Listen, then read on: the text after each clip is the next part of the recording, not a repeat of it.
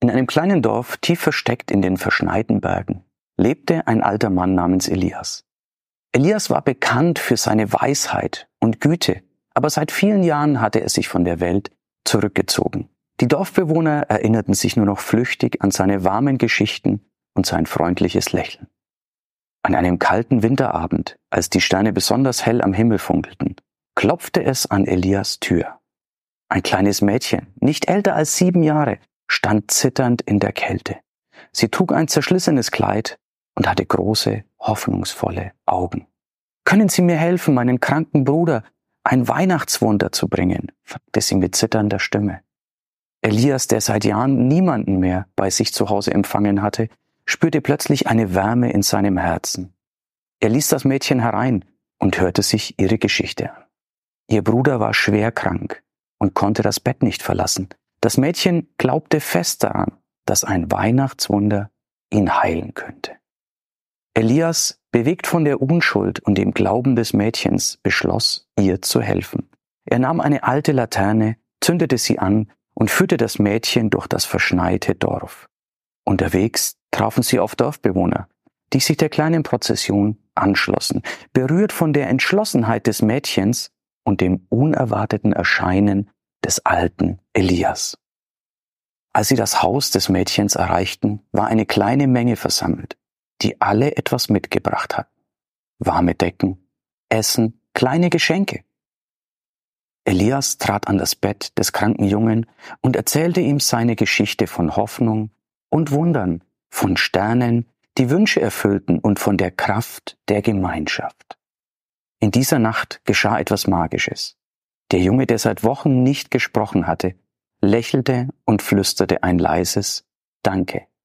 Die Dorfbewohner, die sich lange entfremdet hatten, fanden wieder zusammen, erfüllt von einem Gefühl der Einheit und des Mitgefühls.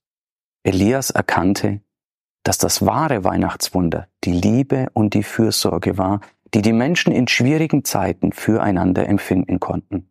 Das Mädchen und ihr Bruder, umgeben von der Wärme der Dorfgemeinschaft, erlebten ihre eigenen kleinen Weihnachtswunder.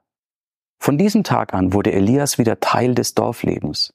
Jedes Jahr an Heiligabend versammelten sich die Dorfbewohner um ihn, um Geschichten zu hören und die Wärme der Gemeinschaft zu teilen. Sie erinnerten sich daran, dass selbst in den dunkelsten Zeiten ein Funke von Hoffnung und Liebe existiert, der hell genug leuchtet, um die Herzen zu erwärmen und Wunder zu bewirken. Und genau das ist es, was ich dir dieses Jahr auch wünsche. Dass du den vielbeschworenen Geist der Weihnacht findest. Es geht nicht um Geschenke. Wer schenkt das Größte? Was kriege ich? Aufreißen, aufpacken, konsumieren.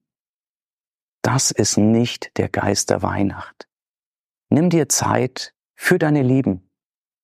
Ein schönes Essen gemeinsam, Zeit verbringen. Das ist das, was am Ende deines Lebens den größten Unterschied für dich macht. Das ist das, woran du dich in ein, zwei, drei Jahren noch erinnern wirst wichtige Zeit mit wertvollen Menschen verbracht zu haben. Und in diesem Sinne wünsche ich dir auch dein kleines Wunder der Weihnacht, dass du diese Zeit nutzt, um zu dir zu finden, Ruhe zu finden, abseits von all dem Trubel, der da draußen passiert. Vielleicht abseits von digitalen Medien. Ein bisschen weniger Handy, ein bisschen mehr Gemeinschaft, mehr Zwischenmenschlichkeit. Denn das ist doch das, was wir alle brauchen. Wenn du hier Mehrwert hast, wenn du sagst, diese Geschichte könnte auch jemand anderem helfen, teile den Beitrag sehr, sehr gerne, machst damit mit Sicherheit jemanden eine große Freude. Ich freue mich, wenn ich dir ein bisschen Geist der Weihnacht mitschenken durfte freue mich natürlich über deinen Kommentar. Du darfst mir gerne, wenn du das möchtest, auch frohe Weihnachten unter dem Video oder unter dem Podcast wünschen und wünsche dir eine ganz wunderbare Zeit und hoffe, dass wir uns im nächsten Jahr auf diesem Kanal wiedersehen. Bis dahin, dein größter Fan, Erik.